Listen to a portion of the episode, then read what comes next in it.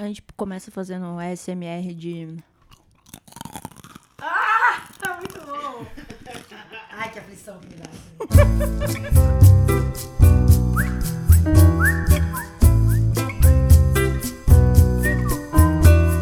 Olá, eu sou Xisto.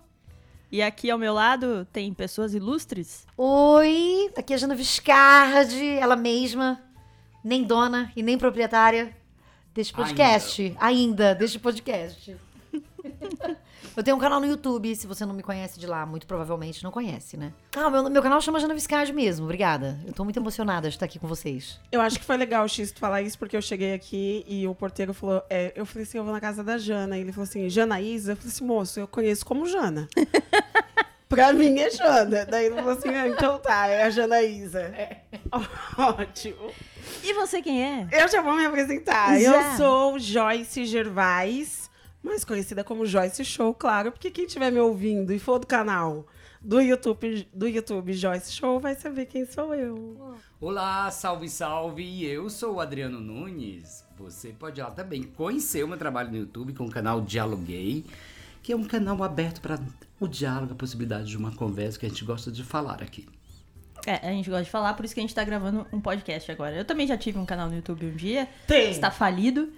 Tá parado, mas procure lá Xiston Videoblog. Não é mais atualizado. Agora é atualizado o Rumina Comigo, que é o canal também do meu podcast particular.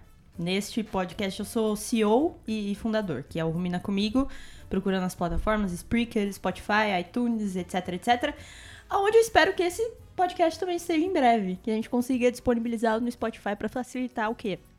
O Millennial, o Centennial e o, e o, o jovem idoso que gostaria de, de, de ouvir as- os nossos debates aqui. A gente tá começando hoje, tá, gente? Eu, eu, inclusive, queria trazer aqui uma reflexão que quando eu tava saindo da, da casa da minha namorada, Úrsula, beijo, pra vir pra cá, ela, que é muito bruxona, disse que hoje é dia de lua nova, noite de lua nova, que isso representa bom início de ciclos.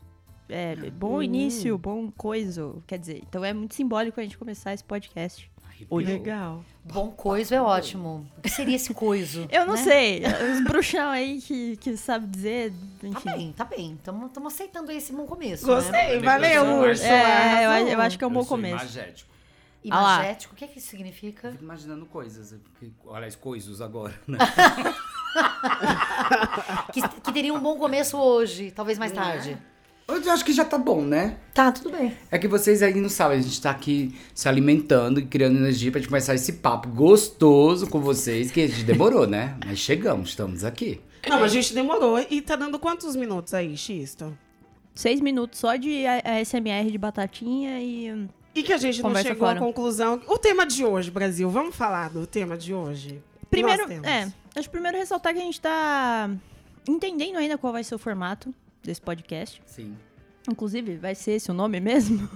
Eu acho um nome ótimo. É Eu um acho nome maravilhoso ótimo, é. que ele fica sempre aberto a possibilidades do que a gente tá experimentando. E eu volto à pergunta: se eu tivesse um podcast, o que você faria? É isso. É, Não sei o que eu faria. Acho que eu faria isso que eu tô fazendo aqui agora. É. Ah, é, é curioso essa coisa do se eu tivesse um podcast, né? Porque agora, tá, nesse momento, nós somos quatro. E só Xisto tem hoje um podcast. Nenhum Ah, de é? nós tinha. É verdade. Então eu acho que essa pergunta é justamente essa experimentação que a gente faz enquanto tá aqui gravando e tentando entender o que, que a gente vai falar e ficando meio nervoso, pensando, ai, será que vai dar certo? Será que o que eu tô falando tá funcionando? É, Sei lá. eu, eu tô amando porque quando eu passei pelo processo do YouTube do canal, uma das minhas queixas era o fato da solidão. Do Hum. processo do criador na plataforma, sozinho. E agora nós estamos em quatro, É. falando nas ondas por aí, as pessoas escutando. Ai, gente, eu só sei trabalhar em equipe. É muito bom ser pá. tô amando, já gostei da ideia do podcast assim. Muito bem. É, Eu acho que isso é uma ótima entrada, inclusive, pro tema que a gente selecionou pra essa primeira noite de discussão, que é a confiança. Exatamente, eu ia fazer justamente essa ponte, porque se a gente tá falando de trabalhar em equipe, trabalhar juntos, a gente só. Isso só tá sendo possível porque a gente confia uns nos outros, né? De alguma maneira a gente enxerga no outro a possibilidade dessa confiança. E aí vem a pergunta: o que é confiança? Maravilhoso. Porque eu tava, eu tava pensando no caminho, quando eu fiquei pensando mais sobre o tema, é que eu tenho percebido que todas as coisas que a gente vai conversar sobre, a gente precisa voltar duas casas antes, que é pra gente fechar essas premissas de onde vai partir a nossa conversa. Então, quando você pergunta o que é confiança, a gente tem que chegar num acordo que cada um entende de confiança, para daí a gente estabelecer isso. Então, te respondendo, eu acho que confiança, pra mim, é algo construído, pautado no, na- na- no relacionamento, nas relações. Eu acho que ela, ela. Como é que eu posso. Vou tentar abstrair bem para poder ser mais claro. Eu acho que não é algo que você tem tangível, palpável, já pronto e que você. Que tem gente que já começa com 100% e vai perdendo. O, não, eu acho que é algo que é construído e é construído de maneira muito honesta, aberta nas relações. Sim. Sejam elas do trabalho, de amizade, amorosas, todas as relações. Eu E aí, Joyce? É isso mesmo? Não, mas pode continuar aí que eu só vou dar uma pesquisada aqui. Joyce, a pessoa mais séria desse podcast, trouxe o quê? Folhas impressas. Folhas Uma Barça, impressas. uma É, confiança. Uma Barça impressa sobre confiança. Ela- olha, a Joyce vai querer citar aqui uns três teóricos. E por que, que ela está fazendo isso? Porque ela quer imprimir sobre si mesma a imagem de confiança sobre as informações que ela que está eu vou fazendo. passar, exatamente. Porque eu acho que as pessoas que estão nos ouvindo não sabem que eu sugeri fazer um contrato desse.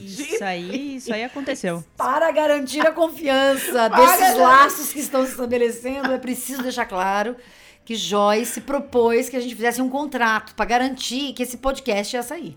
Exatamente. E aí, por quê? Eu saí daqui, a gente deu muita risada daquilo que eu falei do contrato e tudo. Eu fiquei assim, gente, eu sou muito idiota, né? De sugerir isso para as pessoas, mas porque realmente. E aí, esse tema foi muito legal, porque eu sou uma pessoa que eu não confio tanto nas pessoas. Mas aí, eu assisti um vídeo no TEDx, que eu amo esses vídeos do TED. E aí, tem uma mulher que ela era. O que, que ela era na Inglaterra, gente? Não era consuleza. Ela era condessa. Ah, acho que era. Condessa na Inglaterra. E ela estava falando no, no TEDx a diferença de confiabilidade e confiança. E aí ela disse que a gente não. Um exemplo, né? A, a gente não pode confiar nas pessoas do, do modo subjetivo que a gente fala, ai, confio no Xisto, confio no Adriano, confio na, na, na Jana. É, eu confio na Jana em quê? É, eu confio no É. Adriano em quê?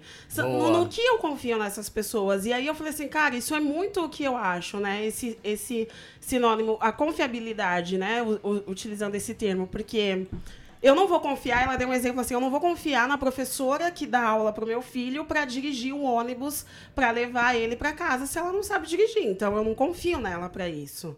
Eu confio nela para lecionar e ensinar o meu filho algo. Então, em- de maneira geral, nas pessoas que eu convivo, eu confio nelas em determinadas em determinadas coisas. Então, o Adriano, por mais que a gente tenha amizade há mais de três anos, né, Adriano? Sim, sim. A gente partilha muita coisa. Um de dormir na casa. Eu durmo na casa dele, vivo com ele. E tem coisas que ele não sabe de mim, que eu talvez não confia nele pra falar alguma coisa. Até porque o Polêmica! pouco- até porque um pouco que uma vez ela testou, eu traí a confiança dela. Sou dessas. É verdade, É. fato, verídico. Por isso. É, tretas aí que, quem sabe um dia a gente. Mas, Revele. mas que eu acho maravilhoso, porque é isso, são relações, né? Eu acho É. que a partir desse acontecimento eu percebi a vulnerabilidade de uma coisa que eu não soube tratar e ela, eu descredibilizei a confiança que Sim. talvez a gente estivesse construindo. Mas nada que a gente possa não reparar. É. Inclusive, isso, isso aí que você trouxe, Joyce, me lembrou muito que quando a gente falou nesse tema, eu pensei na hora da minha época de teatro, né? É, confiança é uma palavra que se fala muito no teatro, principalmente por ser um trabalho coletivo e etc. E como aquele trabalho depende da confiança que um deposita no outro. Tem uma coisa muito que eu acho super cafona, mas que é uma espécie de oração do teatro que as pessoas fazem antes de entrar no palco, que é segura sua mão na minha para que juntos pode- possamos fazer aquilo que eu não consigo fazer sozinho. É um negócio mais ou menos assim. É acho bem cafo- cafona. Cafonérrimo. Mas a Ah, eu- primeira... Desculpa, eu gostei. A primeira vez que eu, que eu subi no palco, eu achei tudo lindo, maravilhoso. Chorei. Isso aí foi, né? Foi, Tá. enfim, muito marcante. E aí eu lembrei de um exercício que a gente fez uma vez na faculdade, que é um pouco desesperador, mas ao mesmo tempo é sobre isso, é sobre confiança, mas que tipo de confiança, né? Eu não confiava completamente nos meus colegas de sala, não no sentido que eles fossem filhos da puta, alguns sim, mas é no sentido de que, sei lá, eu não, não tinha uma convivência tão íntima assim com eles até certo ponto da minha faculdade. Mas esse exercício mostrava que a gente precisava ter confiança enquanto a gente estivesse ali num, num objetivo coletivo de, sei lá, montar uma peça, montar uma cena, fazer uma aula, enfim. Sim. E era um negócio meio assustador que era um por vez, a gente ficava um indivíduo numa ponta da sala, numa quina da sala. Na outra quina ficava todo o resto da galera. Esse indivíduo que tava sozinho tinha que fechar os olhos e vir correndo. Ah, eu já fiz esse E exercício. vir correndo sem parar. E todo mundo que tava ali esperando tinha que se certificar de que o cara não ia se esborrachar no chão ou cair do palco. Tinha que segurar ele. Sim. E é óbvio que era, tipo, extremamente desesperador. Era a galera, tipo, fechando os olhos, saindo correndo, gritando, parando no meio, assim. Tipo, a galera dava dois, três passos e, e não, não chegava, né, no, no paredão ali, que era pra segurar a galera. E foi uma construção, dias e dias e, e repetição disso, até que os primeiros começassem a conseguir atravessar a sala e cair no- nos braços da galera. E não foi todo mundo que conseguiu, assim. Eu consegui bem mais ou menos. Mas é um negócio extremamente desesperador, assim. É um pouco de uma metáfora para. Enfim, existem pessoas que eu vou confiar a minha integridade física, porque naquele momento a gente fez um acordo para que essas pessoas protegessem a minha integridade física e eu protegesse a delas. Mas, sei lá, tipo. Talvez eu não confiaria um segredo, ou a vida da minha mãe, ou qualquer coisa assim. Sim. É, e, e essa questão da construção também, né? Era isso que eu ia falar. Isso foi volta porque sendo o Adriano falou. No primeiro dia, as pessoas deram só alguns passos e depois as pessoas foram criando justamente esse vínculo pra, sei lá, se permitir não correr só dois passos, correr de repente até o fim da sala. E não necessariamente todo mundo vai ter essa mesma. esse- é isso, esse mesmo nível de confiança. E tá tudo bem também, né? É, eu, eu acho que tem outros elementos aí que a gente acaba misturando num caldeirão chamando de confiança, né? Porque é, existe também um aspecto da tua personalidade, né? A gente também tem um instinto, nesse caso que você está colocando, de se preservar, né? De, de a gente tenta é, é, a gente tem. é, qual é a palavra, meu Deus, que tá me faltando? Essa coisa de, do, do ser precavido, de, de tentar ser assertivo. E aí, quando você é imposto a um desafio, onde você tem que quebrar esse limite, estabelecer essa confiança, essa é uma confiança bem técnica. Sim. Ela precisou ser acordada, estabelecer aquela, aquela convivência. Mas eu, eu chamo a atenção da confiança nos aspectos que eu acho que é onde mais pegam. Que eu acho que é no campo financeiro, no campo afetivo e no campo profissional. Eu acho que nesses três pilares, a confiança ganha um outro peso, um outro grau de exigência. O que, que vocês acham? Você estava falando desses diferentes lugares da confiança e eu me lembrei. da- a confiança ela é, ela, é, ela é uma medida econômica, inclusive. Então, os caras medem a confiança que as pessoas têm nas organizações, É, No nas mercado. instituições. Isso.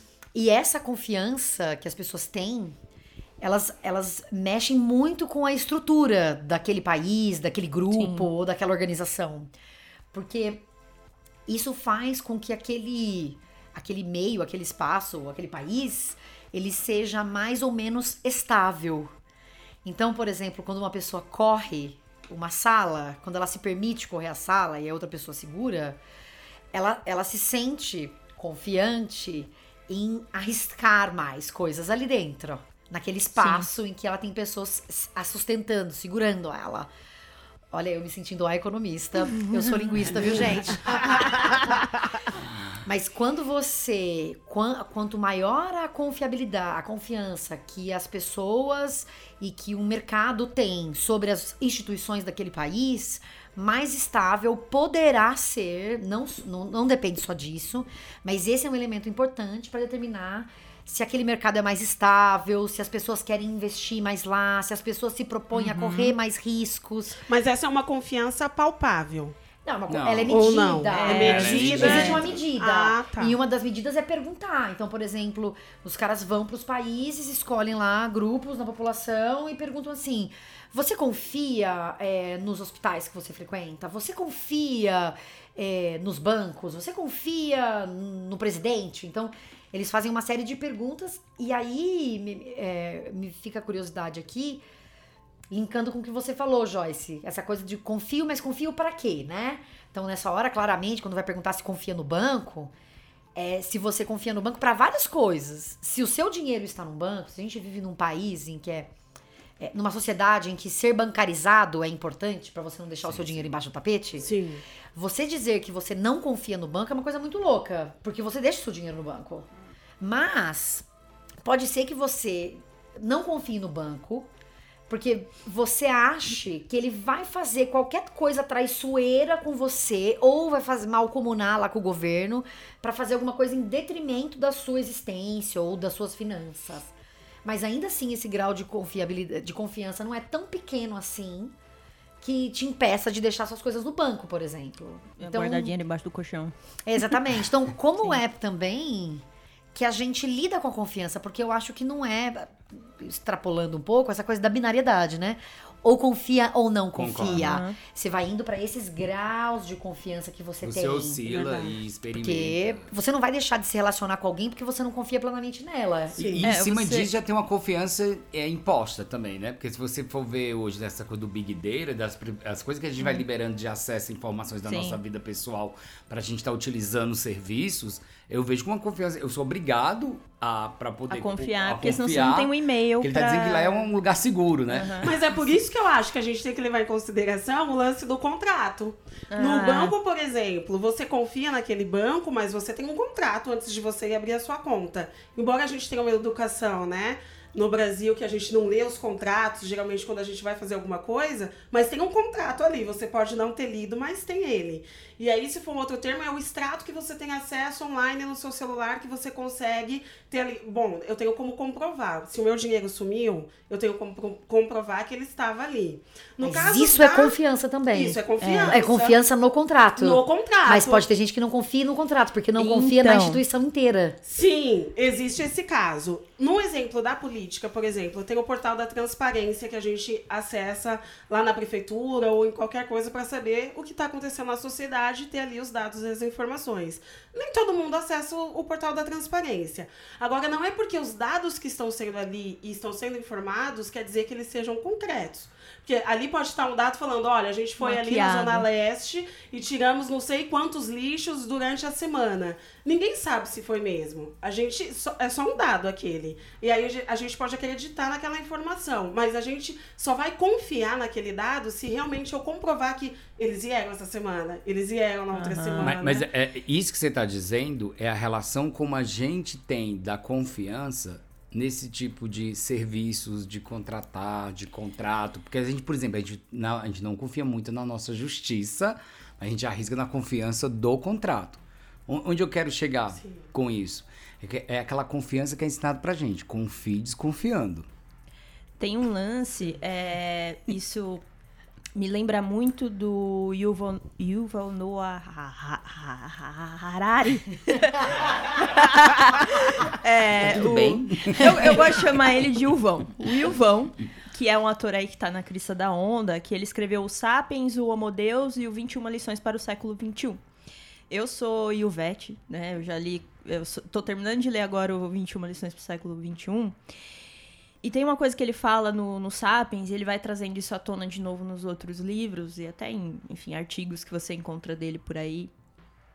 É, das ficções que foram necessárias para que a gente criasse ah, um tecido coeso, mais ou menos, que funcionasse na, na- como sociedade, né?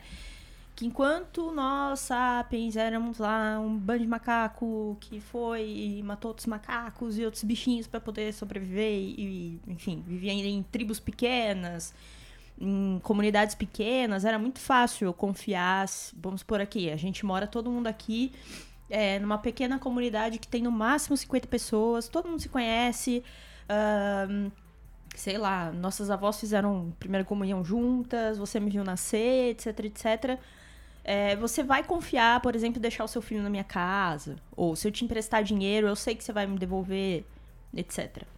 A partir do momento que a gente au- aumenta, né, esgarça, isso que a gente chama de comunidade, e aí tem urbanização, mas também tem globalização, tem uma série de coisas, fica mais difícil eu confiar numa pessoa que, sei lá, eu não vou Você não confiar tem numa pessoa. relacionamento, né? É, com quem eu não tem um relacionamento tão. Porra, como, como é, você vai confiar tão fácil numa pessoa que você acaba de conhecer em São Paulo? Não, né?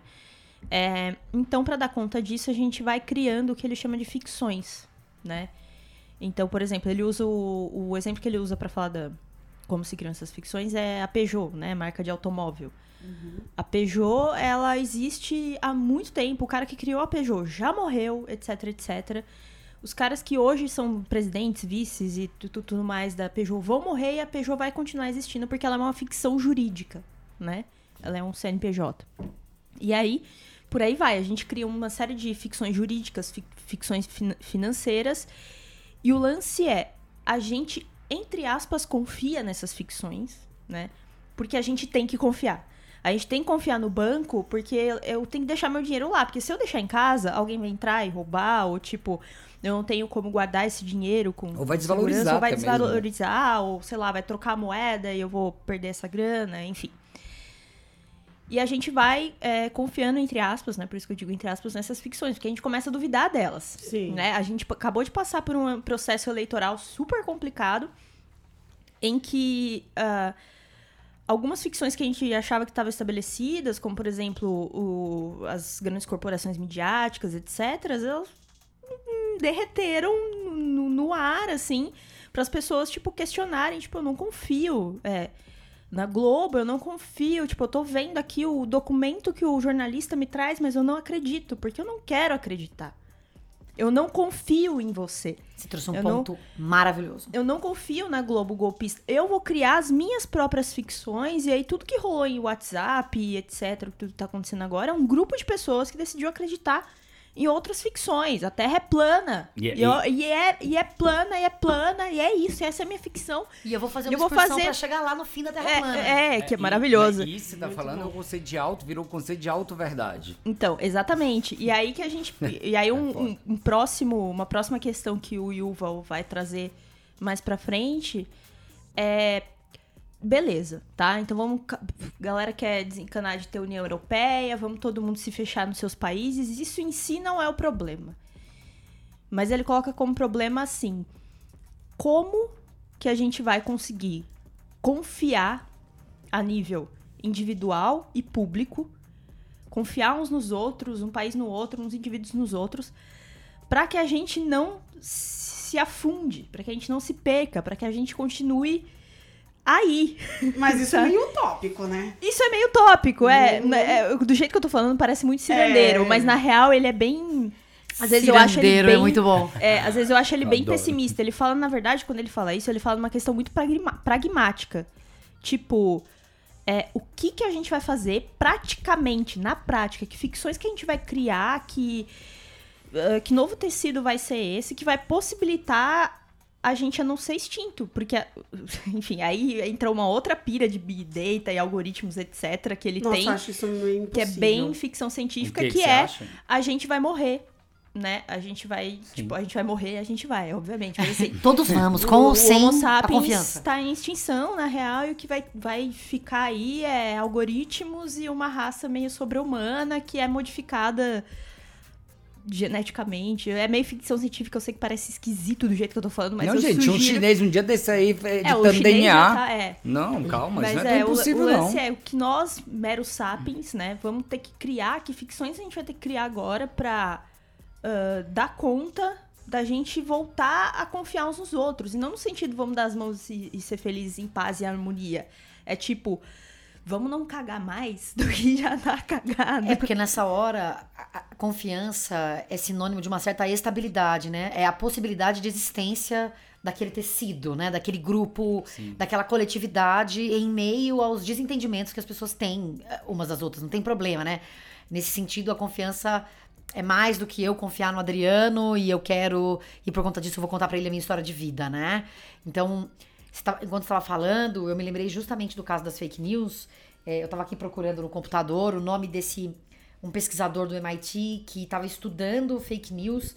Ele chama Ethan Zuckerman, se não me falha a memória. Tava aqui o nome, eu já me perdi. E ele fala justamente sobre o aspecto da confiança, o quanto pouco importa, pouco importa, né? Quanto o, o efeito é muito pequeno de uma agência, por exemplo, de checagem de notícias, uhum. de trazer, olha, isso é verdade porque aquilo é mentira, porque aquilo que a gente estava falando lá atrás, esse nível de confiança que as pessoas têm nas, nas instituições vai ficando tão pequeno, uhum. as pessoas vão criando então essas, essas próprias versões da realidade porque elas não acreditam em nada mais. E aí uhum. tudo se torna possível. E aí você vai acreditar exclusivamente na, naqueles que são os seus pares, os próximos. Sim. Então, se eu, Janaísa, recebo uma fake news bem troncha, bem judiada, mas eu repasso isso para minha mãe, para minha tia, para os meus amigos, e os meus amigos vivem nesse tecido de desconfiança de tudo que, que tá no entorno, eles vão confiar mesmo nessa, eh, nessa pessoa porque é a próxima. Sim. E aí eu me lembro de fazer no começo do ano passado, em algum momento do ano passado, acho que foi no começo do ano passado, um vídeo para falar como você identifica fake news. Como, como o texto está escrito, como aquelas informações aparecem, como tudo tem uma, uma coisa meio de medo ou de tudo muito exasperado, tudo muito exagerado. Mas o quanto falar sobre isso também não tem tanto impacto, porque aí tem outros elementos que são escolarização, o quanto as pessoas. Cultura. É, isso que eu ia falar. O nível de escolarização Jana, das pessoas é... e o quanto as pessoas estão envolvidas com isso, porque na verdade o que vai acontecer é que elas vão to... elas estão tocando o, torre... o, terror entre elas mesmas, porque elas mesmas desconfiam de tudo. Uhum. Então aí. É...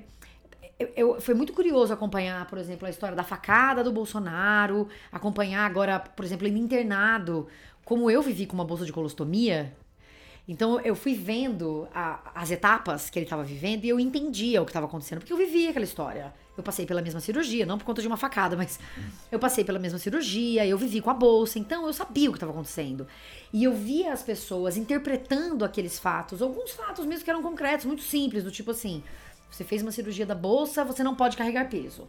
Aí a pessoa tem essa informação no dia 1. No dia 45, no dia 50, ele carrega a taça do Palmeiras. Quem não confia de jeito nenhum no Bolsonaro, porque acha que ele é um escroto, ah, ah, e eu tô inclusa nesse pacote. Todos. Mas muita gente, eu já eu via gente no Twitter dizendo: aí ó, é mentira, não tem bolsa de colostomia, não tem nada, isso é tudo mentira, ele fingiu desde o princípio. E aí a pessoa cria uma história muito locosa aí no meio. Uma teoria da conspiração. Porque não confia em ninguém, não confia em nada. E porque é muito melhor nessa hora, a confiança, nessa hora é muito melhor é, ouvir e aceitar algo com a qual você se identifica, que é uma coisa Sim. que esse pesquisador fala. Então, se você não confia em nada, você vai acreditar e vai se ater à narrativa que é muito próxima daquilo que você acredita e entende de mundo. Que é a sua confiança do mundo, Porque né? é um alívio crenças. também. É um alívio, é um alívio também. do tipo, eu tô no caminho certo. Ufa. Ó, tem duas É. coisas que eu acho interessantes nessa fala sua, Jana. A primeira é: qual é a base que você constrói a sua confiança? E a base que eu percebo muitas vezes o que está sendo colocado aqui é a base da credibilidade. Então, se em algum momento dessa minha relação com que eu estou estabelecendo a confiança rompe a credibilidade, automaticamente eu levo essa carga para perder a, a perda total da minha confiança. E eu acho que antes da credibilidade e da confiança que está sendo construído nessa relação, tem algo que a gente esquece que, para mim, na minha opinião, deveria ser uma premissa importante para passar a confiar, que é a confiança em si. Porque o que acontece? Quando a gente não faz esse, esse mergulho do autoconhecimento e a gente não lida de forma mais racional com as nossas próprias emoções, eu faço isso de maneira instintiva pela familiaridade. Então é mais fácil eu confiar a quem me agrada. É mais fácil eu confiar a quem tem mais afinidade comigo. Porque soa uma verdade melhor no meu ouvido. Por isso que o conceito da auto-verdade, pós-globalização, quando as pessoas começam a falar aquilo que me agrada, me dá uma sensação de confiança, porque isso me dá credibilidade. Então eu acho que é preciso fazer essa cisão de credibilidade e confiança e mergulhar numa confiança em si. Porque eu, eu acho que é esse salva-fé quando você confia em você. Porque eu tava escutando vocês, eu percebi que acho que duas ou três de vocês falaram de, ah, eu não confio em falar determinadas coisas da minha vida. Em alguns momentos vocês colocaram. Eu sou uma pessoa que eu posso estar conhecendo uma mulher no ponto de ônibus hoje, pra minha amiga de 30 anos, eu falo as mesmas coisas da minha questão. Porque falar da minha vida não parte pela premissa da confiança. Pra mim, ela parte do motivo de eu querer falar sobre a minha vida. Se após eu falar isso, o que vai ser construído e resultado disso aí, talvez aí comece a minha confiança. Mas por que, que eu fico tranquilo em falar da minha vida? Porque eu confio em mim. Eu sei que o que eu tô dizendo ou me expondo, claro, não tô dizendo que não, não, que não tem um filtro e um controle. Só que não é pautada por isso, né? Achando. Eu, eu sempre pensei, uma coisa que eu sempre achei assim, ah, mas é segredo. O segredo não conta pra ninguém. Entende? Eu acho que a partir do momento que você partiu pra uma outra pessoa, porque a gente tem que presumir a falha do outro. E por isso que eu digo não tá ligado só à credibilidade. Uma hora a pessoa pode falhar por alguma outra intenção, por algum outro motivo. E se tá faltado só na credibilidade, você não pode zerar aquela confiança como um todo. Você pode reavaliar, você pode mudar aquela relação. Mas a confiança, ela, ela é maior que isso. Pelo menos eu acho. Ela não tá só na credibilidade da coisa. Não sei se eu entendi. Tá. Eu só acho que assim, Ótimo, se vamos lá. for no âmbito pessoal, como você disse, ok. É o seu jeito de estabelecer a confiança no outro. E aí é pessoal. Nunca vai ser igual a todos nós. Agora, falando, resumindo, a confiança que a gente estava falando, institucional, politicamente, essa confiança cultural que a gente cria na sociedade, aí a gente parte com outro viés. Qual? No sentido de pensar, por exemplo, a gente sempre Critérios. fala... É, alguns critérios. Mas esses critérios são pautados em pensa- quê? Só um minuto, deixa eu terminar esse raciocínio. Olha só. A gente vive falando que eu, por exemplo, que nasci na periferia e tudo mais, eu fico, meu, eu queria tanto né, que na escola a gente aprendesse um pouco mais sobre política e nunca aprende. Por que, que não ensinaram mais isso, essas discussões sobre política? Confiança também é uma coisa que na periferia, dependendo de onde a gente vive, o meio de comunicação que as pessoas vão ter, se não for a leitura, se não for o livro, vai ser a televisão que vai ser a primeira, o primeiro acesso de comunicação que ela vai ter. Então, automaticamente, no na confiança social, a pessoa vai atribuir a confiança aquilo que ela vai estar ouvindo na TV, aquilo que ela ouviu no rádio, ali ela estabeleceu uma confiança em relação à sociedade. Porque isso passa credibilidade pra ela. Exato. Agora, na confiança, que quando você fala, ah, eu conto isso pra mulher do ponto de ônibus, eu conto aquilo, aí já é um processo de confiança que você tem por você com a- em relação às outras Tá, pessoas. então deixa eu corrigir o que eu falei. Eu disse que para poder partir a premissa da confiança, a gente tem que primeiro confiar na gente. Para estabelecer qualquer confiança com as outras coisas. Então eu acho que conscientemente ou inconscientemente, esse processo ele acontece, involuntariamente. Eu acho Mesmo- que não. Deixa eu, só posso- concluir agora meu raciocínio, fofa. Tá. Se eu vou, eu tenho 30 bancos que te estabelecem, porque todos os bancos têm a mesma relação. O banco que eu escolher eh, a me vincular a ele, alguma coisa ele se identificou e credibilizou mais a mim. Foi primeiro nesse mergulho interno que me fez optar por aquele banco. A mesma coisa é uma televisão. Eu tenho X canais abertos. Aquele que me passa maior credibilidade vai ser aquele que eu mais, que eu mais confio. Por quê? Porque alguma coisa ele comunica interna minha que eu confio em mim para dar o valor dessa credibilidade. A diferença é que a gente não está atento que a gente confia na gente. Eu faço até um exercício agora. Vocês- confiam plenamente em vocês, na capacidade de vocês? Então aí é que tá. Ah, aí é que tá. É uma outra questão É, que eu Mas- queria trazer. é.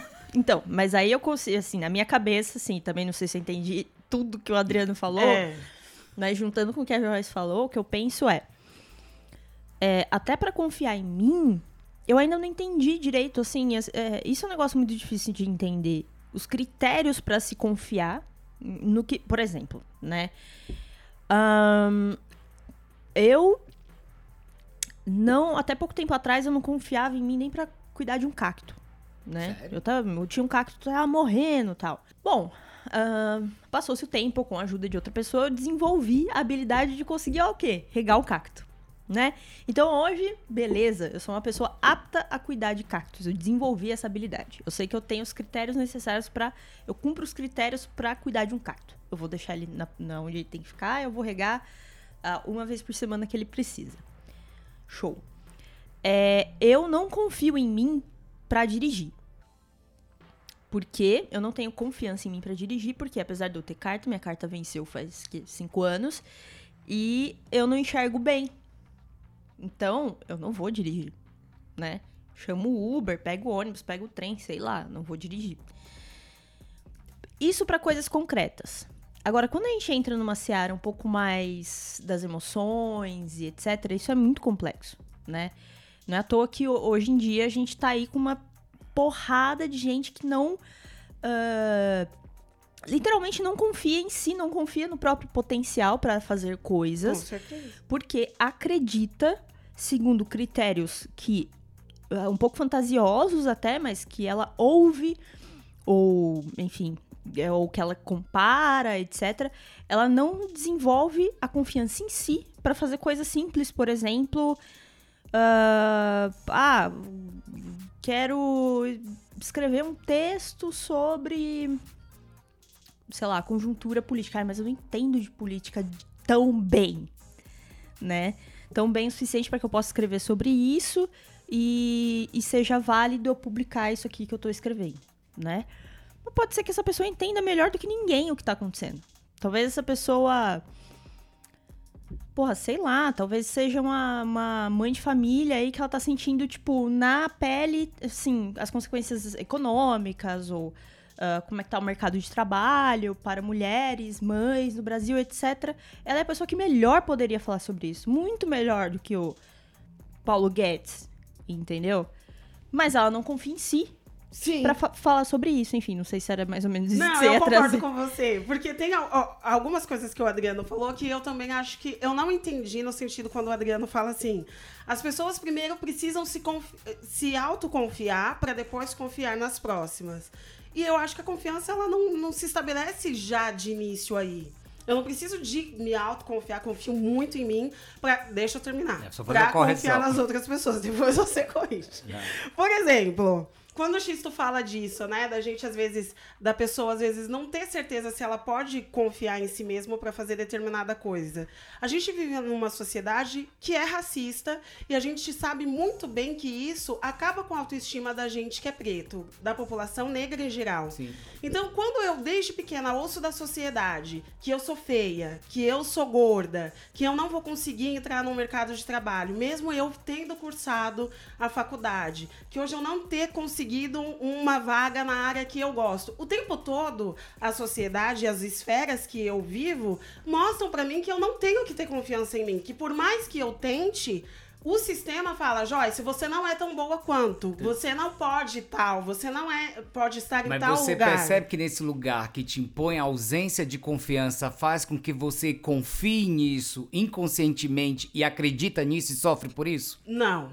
Porque E você eu não posso... sofre, você não, não sente a pressão não, da sociedade em relação a isso. que assim, O racismo não te incomoda. Não, não é assim, Adriano. Da forma que você fala, às vezes parece que é como se a gente fosse vítima disso ou que fosse um mimimi. Não, não, não, não, não. O- A forma- a falta de confiança. Não, não. A gente tem essa falta de Não, confiança e por mais que eu trabalhe por isso, a autoconfiança é um processo. Eu não preciso de ter essa autoconfiança para me relacionar na O sociedade. que foi, só isso deixa eu que só acho. fazer uma correção para não ficar uma confusão. Não é que eu preciso ter ou eu tenho que ter. O que é colocado é que muitas vezes a confiança em si ela existe, independente de você conhecê-la ou não, até você colocar ela nesse lugar da ausência dela, como você colocou aqui. Mas você está estabelecendo uma relação de confiança mesmo dizendo que ela está ausente. Você está confiando nesse no mínimo nesse processo para estar sofrendo por ele. Não é que você tem que ter. É que, em vez de você estabelecer uma relação de confiança com os outros, mergulha internamente para identificar quais são as suas confianças, porque você já as tem. Você não tem que construí-las, você não tem que desenvolvê-las, você tem que conhecê-las. Porque a gente age inconscientemente a critério da nossa confiança em nós mesmos. É porque eu acho, se me permite, só fazer uma ponderação, é que eu acho que nesse exemplo que a Joyce está dando, e aí vou me corrigindo, e aí nesse caso me corrija a Joyce, Tudo porque bem. eu vou me meter na sua seara aí. Tá. O que eu acho é que, neste caso, a confiança não é algo que se constrói só. Essa coisa do relações. conhecer, do se conhecer o de- e de confiar em si mesmo, depende também da maneira como as características que te é, classificam na sociedade, que te categorizam na sociedade, como é que você é lido e percebido pela sociedade. Sim. Porque se você é lido como alguém que é pra se desconfiar. Como, por exemplo, uma mulher negra indo no supermercado. Ou um homem negro seguida. correndo na rua. Ou um homem negro correndo Ah. na rua e tendo que ser ensinado desde criança, ó, não corre, porque senão vão achar que você é um bandido. Essa é uma relação que se constrói independente da confiança que você tem em si mesmo. Mas é porque isso, pode eu ser que falando eu a mesma coisa. Ah, tá. Porque... Ele corre com medo, mas ele corre. Não, ele vai deixar Outros de não correr. correm vai deixar- Ele vai não. deixar de correr porque a sociedade não confia nele. Ok, mas você está colocando no lugar que todos vão deixar de correr. Eu tô falando que tem os que correm mesmo com medo, Isso. tem os que correm mesmo com medo e acontece nada, e tem os que correm mesmo com medo que acontece tudo, de Tudo. pior. E tem aqueles que por medo não correm de forma nenhuma. Nesses três exemplos que eu tô dando, houve confiança em si para partir dessas escolhas. Ele confiou algo nele, confiou no medo dele para não arriscar em correr. O outro confiou em arriscar querer correr, correndo riscos e confiou que ia ficar tudo bem. É que eu, eu, eu tô, acho que eu tô É que eu acho um que o termo aí pouco- não seria confiança É. ou, nesse É. caso. seria o quê? Não sei, mas não é confiança. Que é uma palavra que seria não o quê? existe. É. É porque eu acho É que pra mim é uma confiança em mim, isso. Porque com todas as minhas decisões que eu tomo a partir de alguma coisa, eu observo se aquilo, eu tô pronto aquilo. Porque eu acho que até quando o X colo- eh, eh, colocou as pessoas que correram e pararam no terceiro passo. Pra mim isso é uma relação de confiança também. É que no acordo deles, a confiança seria correr até o final e se jogar. Mas a pessoa confiou no limite dela. Ela não, arriscou. É porque eu acho que tem uma coisa que é, é tomar riscos, né? É. Aceitar riscos. Eu não sei se necessariamente é confiança o termo, mas Aham. é a disponibilidade que você tem para assumir riscos. Não, ok. Mas Então, nesse tá- caso, por exemplo, o cara que, mesmo tendo sido ensinado ao longo da vida que sendo negro e correndo na rua, ele pode ser muitas vezes lido como um bandido, que é um absurdo na nossa E é um sociedade. fato que acontece. Essa pessoa, ao correr, na verdade, não é porque ela. Eu não sei se é porque ela confia em si, ou se é porque ela Ela simplesmente. confia em algo pra tomar uma decisão. Não, eu acho que ela Não, simplesmente assume o é. risco. É instintivo? Eu acho que ela só É, assume só o risco mesmo. instintivo? Assume Tem um risco. pouco. A eu- gente pode falar. Não, ela que É que eu assume não um sei, risco, ela é- assumiu, é mas eu ela não assumiu de se- maneira eu não irracional, instintiva. É, Ela não filtrou nada, ela foi, correu. ah, É, mas eu não acho que é porque É ela que eu- confia em si que ela corre. Não, ok. eu- Porque ela. De novo. Eu acho que ela faz-. Quando eu falo É. confiança em si, vocês estão racionalizando. Eu tô falando que ela também é inconsciente. Eu tô dizendo que parte de alguma premissa de valores, existe algum diálogo interno da pessoa, um mergulho interior ali pra tomada da decisão. mas eu acho também que, Entende? que Entendi. E eu acho que é, é essa relação que a gente tem esse mergulho interior para tomar as nossas decisões são relações, como eu disse, que confiança são construídas por relações. Essa relação com nós mesmos, nós não estamos aqui até com dificuldade de encontrar a palavra, que para mim ainda é uma confiança. Só que é uma confiança de si que a gente não trata. Tem- Porque até porque é ensinado a gente a não confiar. Se você disser, a gente bota muito confiança, é, vamos na Jana, é a Jana que vai fazer. Qual é a sua primeira reação? Pra lá, gente, calma. Porque você quer ter o direito de falha também. Sim. Eu, eu é, tem um, um- trazendo de novo o, o Ilvão da, da, da massa, tem é, ele fala, cara, a gente é algoritmo, né? A gente é um monte de al- algoritmos biológicos, etc, etc. Eu acho que isso aí que você tá falando, no fundo, são combinações desses algoritmos. Sim. Não, não é só DNA e genética que faz você tomar as pulsões, né? Então, mas Tem não é, eu não tô falando de, não tô falando, exatamente, por isso que eu tô falando, não é DNA e genética, é algoritmos. Ele usa essa palavra nesse sentido, no sentido é, biológico, tá? Então é uma, conju- uma conjunção de coisas ali, é o, sim meu DNA, é sim minha genética, mas também é minha psique, é ahn, Enfim. Social mesmo. é, é- é, mas é um, um complexo de coisas. E aí, enfim, aí eu, né, se eu tenho um clone meu, a gente foi feito a partir da mesma. É, do mesmo, Mesmo material, não, não, não, genético. mas aí um, um clone meu mora aqui em São Paulo em 2019, etc, etc. Um outro clone meu mora no Japão em 2017. Pode ser que diante do mesmo impasse a gente tome decisões completamente diferentes. Até porque a relação de confiança neles próprios vão ser diferentes por essa construção social, que né, a confiança foi se relacionando ao longo do tempo. Então, é, é aí nesse sentido que ele fala de- dessa, desse complexo de, enfim, de que, que ele chama de hum, algoritmos, né? Nesse sentido, nesse. Ah, já me perdi. Não, mas é tudo isso pra dizer que talvez, eu não sei se confiança é a palavra pra esse exemplo que você trouxe, de tipo. Do, do- eu confiar na minha escolha. Às vezes a gente faz uma, uma escolha não confiando 100% Na nessa sua escolha. consciência. Mas- eu tô falando mas no é campo porque você-. É, mas até aí a gente não tem como avaliar, né? É. Também. Então, por isso, porque a gente está dando, trazendo exemplos, quando a gente está falando de confiança, de ciências naturais exatas. A gente falou de política, a gente falou de economia. Isso aí tá tudo nas ciências exatas ou naturais. E- Mas a confiança, ela parte também das ciências humanas. Ela Sim. tá, ela tá dentro dessa construção das relações, que eu acho que é o embrionário. Eu acho que é daí que vão se estabelecendo as confianças no âmbito econômico, no âmbito político. Sim. Mas antes disso, tô indo lá no embrião mesmo. eu Então, acho esses que estudos de existe. confiança, desculpa, eu acho que eles têm, inclusive, uma base de psicologia nesses estudos de, Sim, de, sim. de confiança econômica e tal. Os caras da psicologia também vão estudar isso juntos. Porque é por isso que a gente vai. Porque qual é o resgate que a gente vai estabelecer? Credibilidade, confiança. Lembra que a gente falou lá no começo? Que é essa coisa da auto-verdade, que é mais fácil eu falar quem eu acredito que tá dizendo eu acreditar naquele absurdo que não foi a corrente de WhatsApp. Por quê? Porque isso traz para os valores internos. O que eu chamo a atenção é que eu tô o tempo todo trabalhando com meus valores internos, mas eu não tô fazendo de maneira consciente. Eu não sei nem se a palavra é incons tá bem no inconsciente. Pode ser que esteja ali no alter ego, sei lá. Mas eu, só chamo atenção para isso. Se- Será que a gente faz esse mergulho interno? Será que a gente, antes de confiar em qualquer coisa, a gente se se investiga? Como é que a gente mobiliza a confiança? É isso. É Exatamente. gente Nas minhas tomadas de decisões, será que foram, só por, impulso, por impulsos?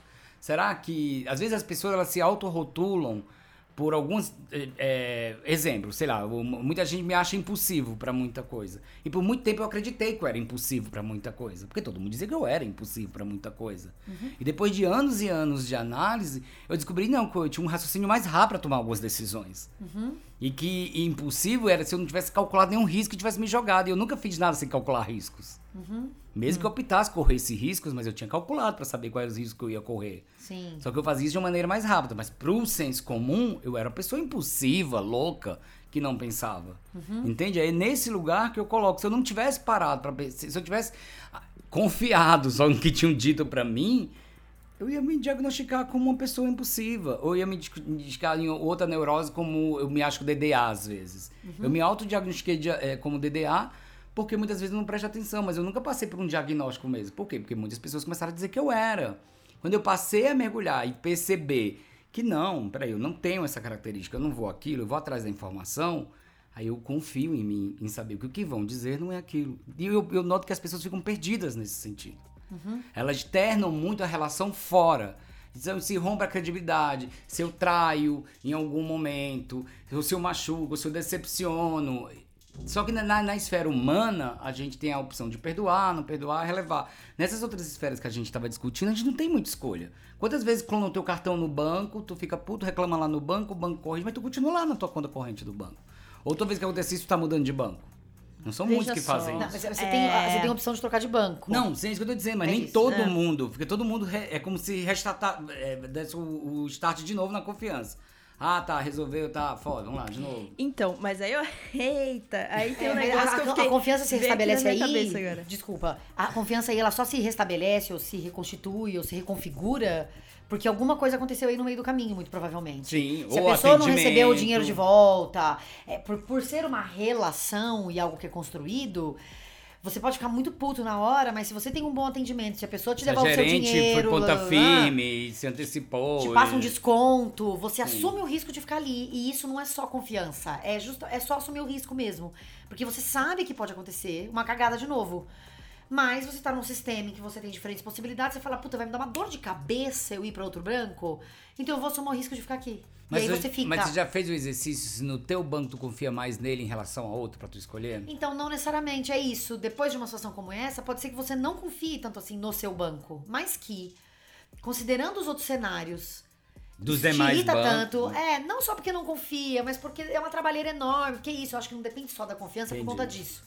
Porque tem outros elementos que estão grudados aí. E que podem te dar tão mais dor de cabeça que você fala, quer saber, foda-se, eu vou ficar aqui mesmo. É, é, é, é, porque assim, eu acho que na questão de, sei lá, hum, esse exemplo aí dos bancos, por exemplo, né, de onde eu deixo meu dinheiro, onde eu não deixo e tal, É mais uma questão que, assim, é, existem critérios técnicos pra você confiar num- numa instituição bancária ou não. Primeiro, ela ser reconhecida oficialmente né, ali no seu país, etc. ou- Agora, vamos supor, ah, eu sou cliente do Itaú. Eu não sou, tá?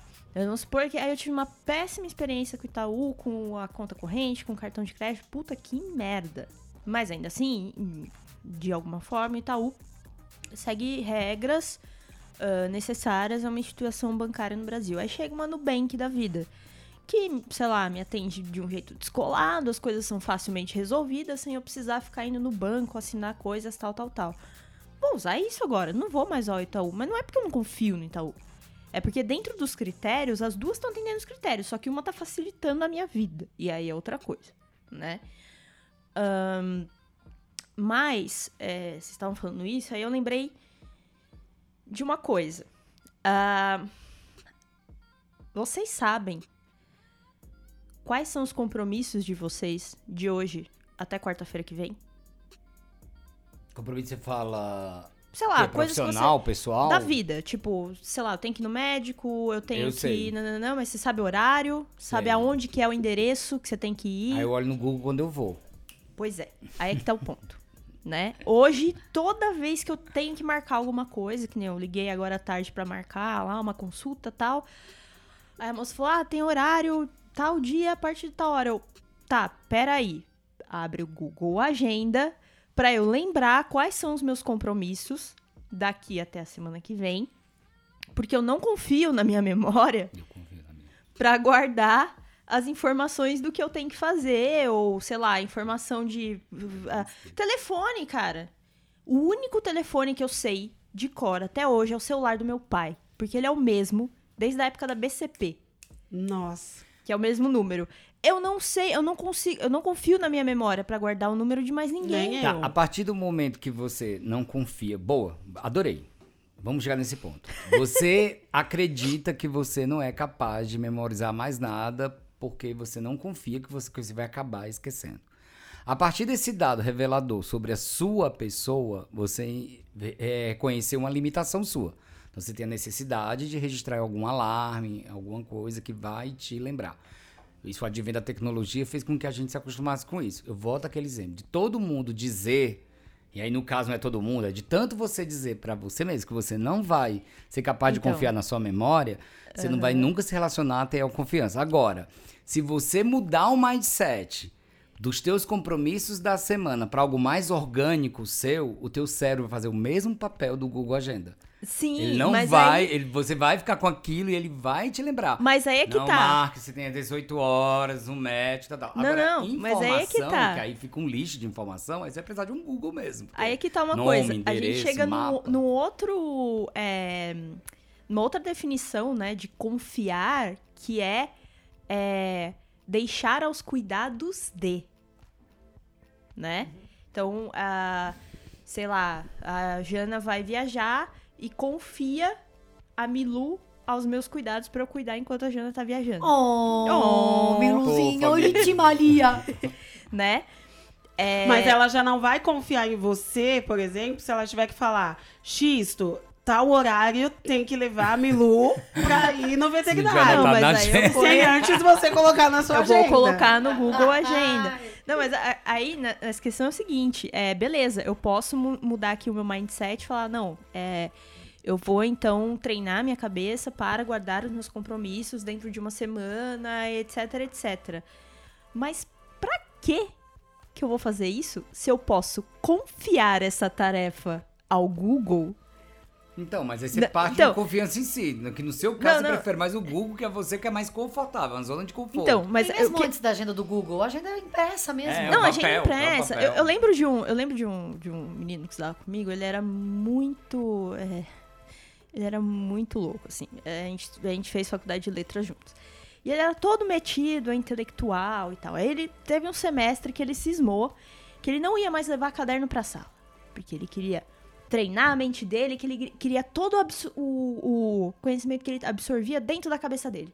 Primeira prova ele tomou no cu.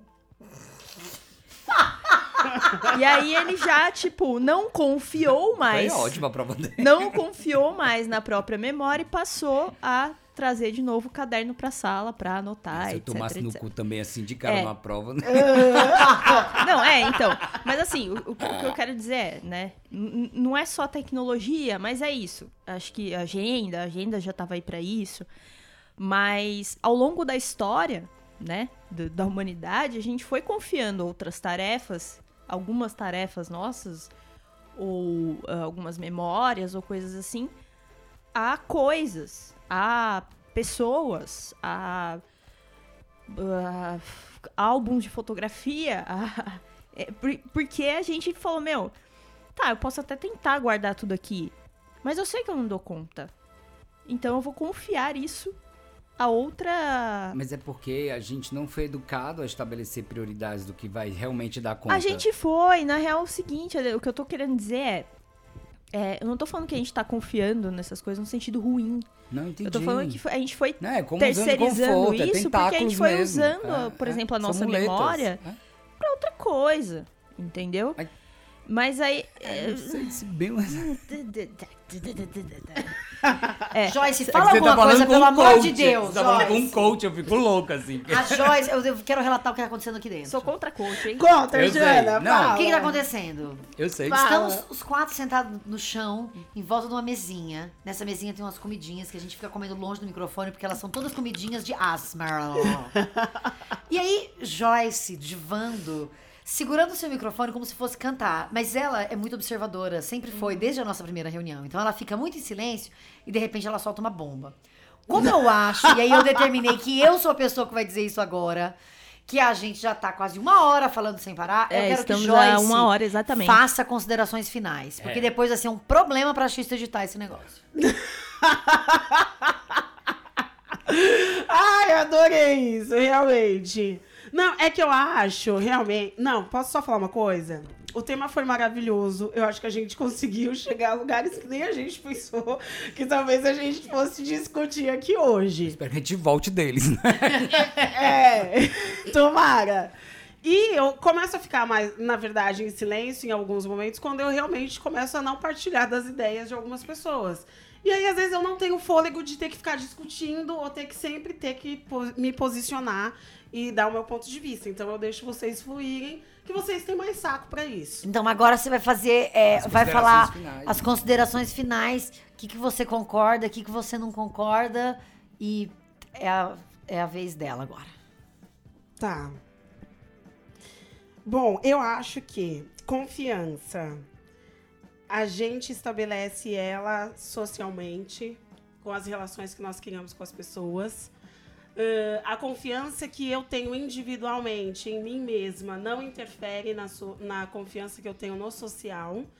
E eu acredito que a gente está criando a nossa confiança aqui hoje com esse Ah, isso podcast. é. É um ótimo tema inicial. Também acho. Pra entender os limites, se conhecer e, e- e é isso. Vocês perceberam então que nós temos aqui grupos divergentes e que continuam gravando juntos, porque divergir é bonito. Eu acabei. Achei que tinha que ser assim, bem impactante a minha frase também, porque eu achei que a Joyce arrasou. Eu queria dizer: segura sua mão na minha para que juntos possamos fazer aquilo Não. que eu não posso. Não! Eu lembrei na hora do ninguém solta da mão de Ninguém ninguém. solta Uma solta. semana depois A as mão mãos tá tudo tudo solta. O povo tudo se acabando. Oi, Queima, ei! rapariga. Boa! Bem, eu vou E aí? concluir também um pouquinho. Que eu acho. É, é- é sempre bom as divergências, porque eu acho que eu sempre tenho a sensação de que a gente tá partindo de um mesmo lugar, muitas vezes falando da mesma coisa, de modos diferentes. E muitas vezes diferentes mesmo, e isso faz com que a gente repense e fale algumas coisas. Mas eu ainda acredito que a confiança ela é realmente pautada nas relações. Eu acho que a gente dá muita importância ainda nas relações externas e esquece o detalhe do mergulho interno. E a gente falou a coisa do coaching, eu também acho que o coaching é uma palavra muito desgastada, já se perdeu até o que é coach, eu também tenho muitas críticas eu do acho coaching. que tem que acabar o coach. Não, tudo bem. Pode até, pode até. Eu já tô fazendo minha formação em psicanálise para não depender do coach. Então pode acabar ele também. Mas eu ainda acredito no desenvolvimento pessoal. Se isso pode chamar coaching, ou psicanálise, ou, auto- ou autoconhecimento, ou terapia, o que quer que seja. Eu acho que todas as nossas tomadas de decisões, elas passam por nós antes. E algumas a gente passa de uma forma racional e outras a gente não parou para pensar ainda. E aí a gente confia do mesmo jeito. Bem, acho que é isto. Este foi o, o nosso primeiro episódio. eu tô Você aqui. podia. É, Então, agora, eh, aí eu tô pensando, nossa, que, pô, fala aí o que você achou desse episódio e tal, né? As pessoas estão ouvindo. Só que aí eu me toquei que a gente não tem um e-mail, não tem uma, uma- não tenho nada. Então, assim, Criamos um agora, se eu tivesse podcast.gmail.com. vamos ver se a gente lembra de criar até. Faz o seguinte, você entra nas nossas redes sociais, né? Que vão estar isso. ah, disponíveis aqui na descrição desse episódio.